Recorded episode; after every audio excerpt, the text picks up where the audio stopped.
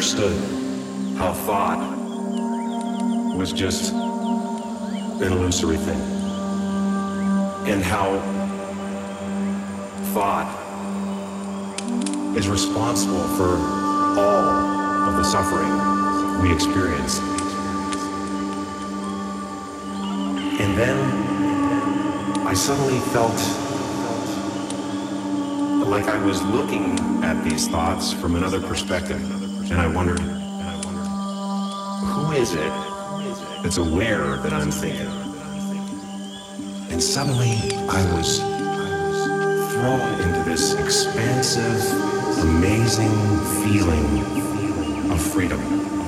From myself, from myself, from my problems.